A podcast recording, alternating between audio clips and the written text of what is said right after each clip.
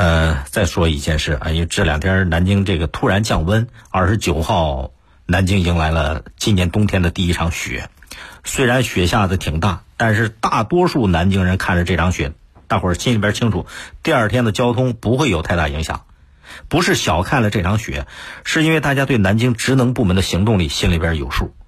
果不其然，三十号一早，很多路段一点雪的痕迹都没有，又一次南京一夜雪无。这个南京的一夜雪无啊，第一次是二零一八年。那年一月三号晚上开始暴雪，下了两天，但是谁都没想到，一月五号一早，好家伙，你走上街头，南京那整个干干净净。什么原因？四万多名城管、环卫、交警、武警、路政、机关干部、社区物业人员，那几乎这几宿都没睡，连夜除雪啊！那二零一八年第一次，然后到第二年二零一九年二月份，大雪又来了。南京市扫雪防冻指挥部提前精密部署，指挥协调物资人员到位，再次一夜雪无。所以有了前两次，南京人看到再大的雪，心里边一点都不慌。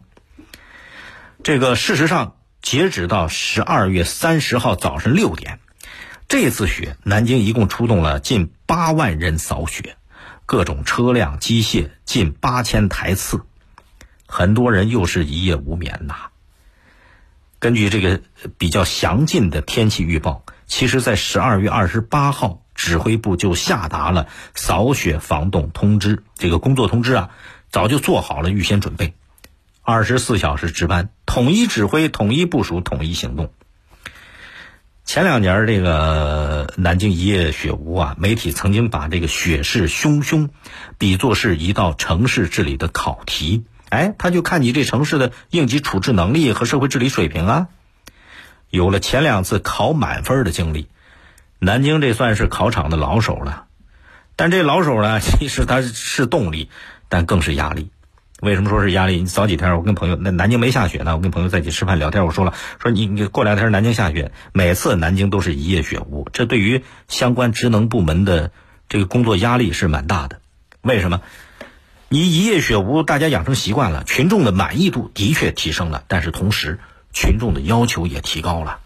前面做了很多，做了很好，但是有一次不到位，肯定就会有怨言了。记得去年还是前年啊。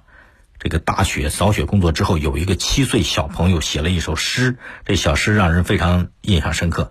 因为这小朋友他爸爸是个扫雪的负责人，那几天大雪呢，他就忙着布置协调工作，然后几天几夜没回家。小朋友在那个诗里边写着，他是这么写的：“雪，我不再喜欢你了，因为见到你我就见不到爸爸，你走吧，换我爸爸回来。”所以，您看到没有？一夜雪无的背后是什么？就是那么多平凡的血肉之躯，迎风冒雪斗严寒，一铲一铲努力的结果。大家在齐心协力，擦亮了南京这张城市名片。真的要对他们说一声谢谢，给他们点赞。更多内容，请您下载荔枝新闻和我苏客户端，也可以关注江苏新闻广播的官方微博、微信。